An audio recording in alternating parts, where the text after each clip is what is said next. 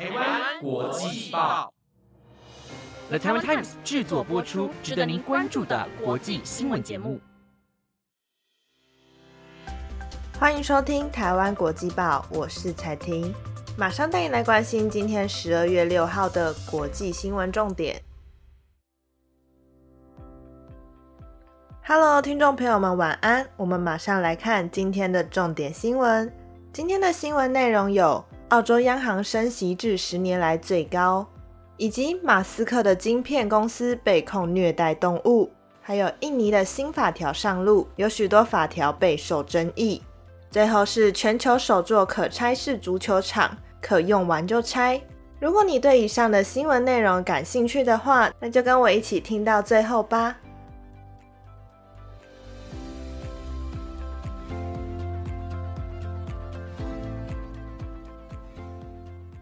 首先，今天的第一则新闻要带您关心的是澳洲央行升息的问题。澳洲央行为了抑制通膨飙升，在今天将利率调升至十年来最高的水准，但也让背负了抵押贷款的人压力更大了。澳洲储备银行将借贷成本提高了零点二五个百分点至三点一趴，反映出全球都在努力鼓励储蓄并减少支出，来抑制失控的食品和能源价格上涨。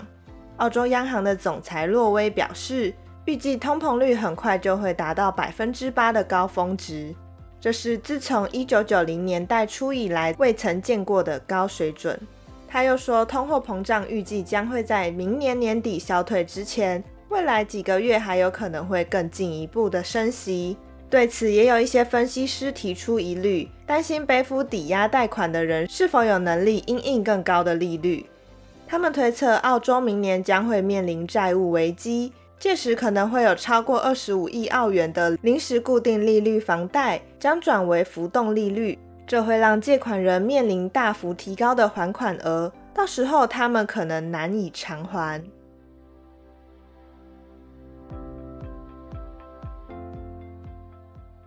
今天的第二则新闻带你来关心马斯克的消息。马斯克旗下神经科学新创公司涉嫌虐待动物，有员工指控公司的动物试验进行的过于匆忙，造成了动物不必要的痛苦和死亡。美国联邦部门已经对此启动了调查。路透查阅数十份对 Neuralink 的调查报告，以及对二十多名前任或现任员工访谈。发现这些员工在抱怨马斯克要求加快开发进度，让员工准备不足，而犯下这些错误会削弱实验的研究价值。然后马斯克又会要求重复测试，这样的恶性循环增加了动物的风险，导致被杀的动物数量高于实际所需的数量。Neuralink 自2018年以来，总共杀死了约1500只的动物，其中包括280多只羊。猪和猴子。此外，Neuralink 还用大老鼠和小老鼠来进行研究。有消息人士指出，由于 Neuralink 并未确实记录实验动物的死亡数字，上述的数字只是估计而已。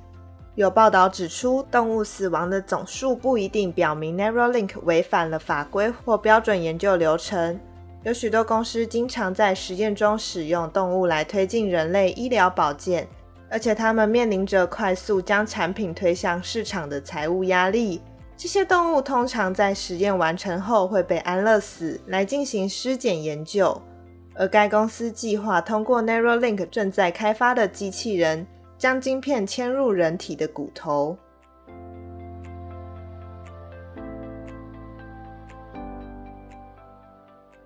下一则新闻带您看到印尼的新法规。印尼国会在今天通过了备受争议的刑法修正草案，新法规将取代现行法律，但其中有许多条款备受争议，包括惩处婚外性行为、禁止婚前同居，这些引发外界担心会侵犯人权。另外，修正条文还包括了禁止侮辱总统和国家体制，禁止表达和国家意识形态相反的观点，禁止男女在婚前同居。对示威游行的限制更为严格。印尼众议院副议长在今天的上午十一点表示，刑法修正草案正式成为法律，将由印尼总统佐科威签署后实施。尽管该法律有许多争议，但印尼政府积极加速推进通过。部分反对人士认为，这是为了避免爆发更大的示威抗争。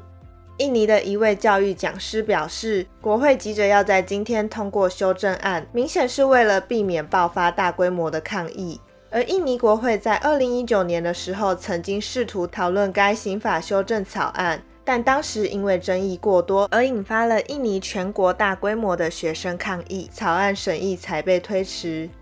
印尼有多个学生、记者和人权组织都反对通过刑法修正草案。认为该草案存在着许多问题。律师契特拉对媒体表示，这项草案存在了很多问题，起草过程并不透明，公民社会很难参与制定过程。他呼吁政府应该撤销草案中违反民主的条款。即使现在这项草案已经通过了，他也表示会继续参与抗争。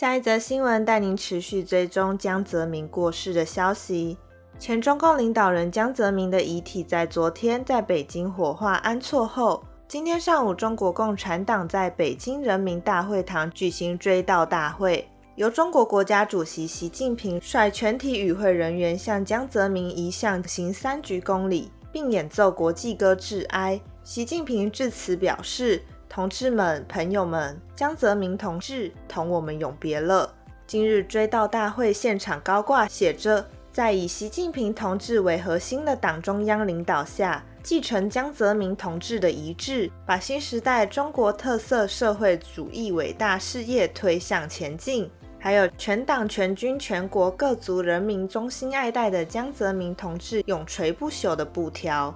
习近平指出，敢于斗争、敢于胜利是中国共产党和中国人民不可战胜的强大精神力量。江泽民同志强调，我们党正在领导人民建设社会主义现代化的伟大斗争，不可避免会遇到许多复杂的情况，国际国内的严峻形势和不同社会的制度、不同思想体系的对立和斗争，经常考验着每个党员。习近平更说，要有一切压倒敌人的英雄气概，人不能低下高贵的头，新征程上一定要保持奋发有为的奋斗姿态，越是艰险越向前的斗争精神，掌握历史主动，增强全党全国各族人民的志气、骨气和底气，不信邪、不怕鬼、不怕压，全力战胜前进道路上的各种困难和挑战。另外，中国今天停止公共娱乐活动一天。中国和中国驻外使领馆以及其他驻外机构下半旗致哀。追悼大会举办时，北京当局要求中国各地各部门需认真组织党员干部及民众收听收看。中国人民必须默哀三分钟，一切有汽笛的地方鸣笛三分钟，防空警报鸣响三分钟。此外，追悼大会不会举行遗体告别仪式。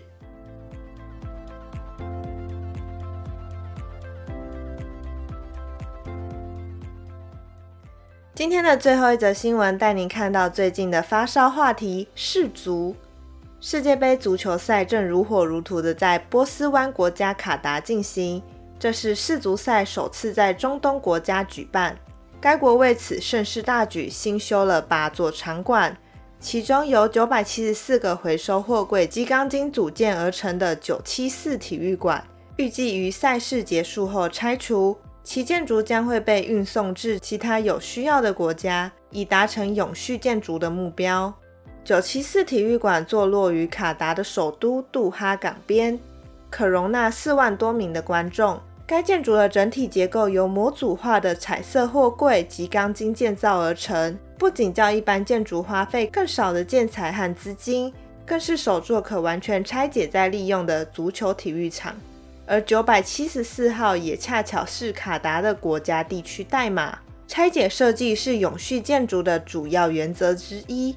英国智库副研究员表示。永续建筑能使建筑工地恢复自然或重新作为他用，但要被称为永续建筑，仍需考虑其他更多的要素。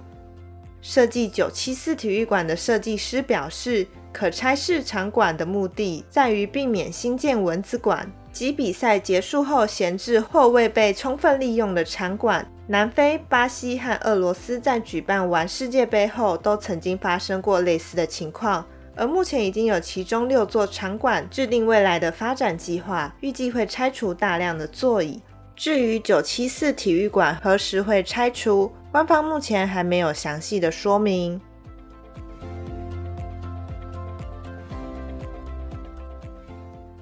以上就是今天台湾国际报的五则新闻内容，感谢您的收听。那近期天气变化大，提醒各位听众们要注意保暖，小心别感冒喽。如果您对我们节目有任何的建议或想法，都欢迎到 Apple Podcast 或 IG 留言告诉我们。本节目皆由了台湾 Times 制作播出，我们下礼拜再见，拜拜。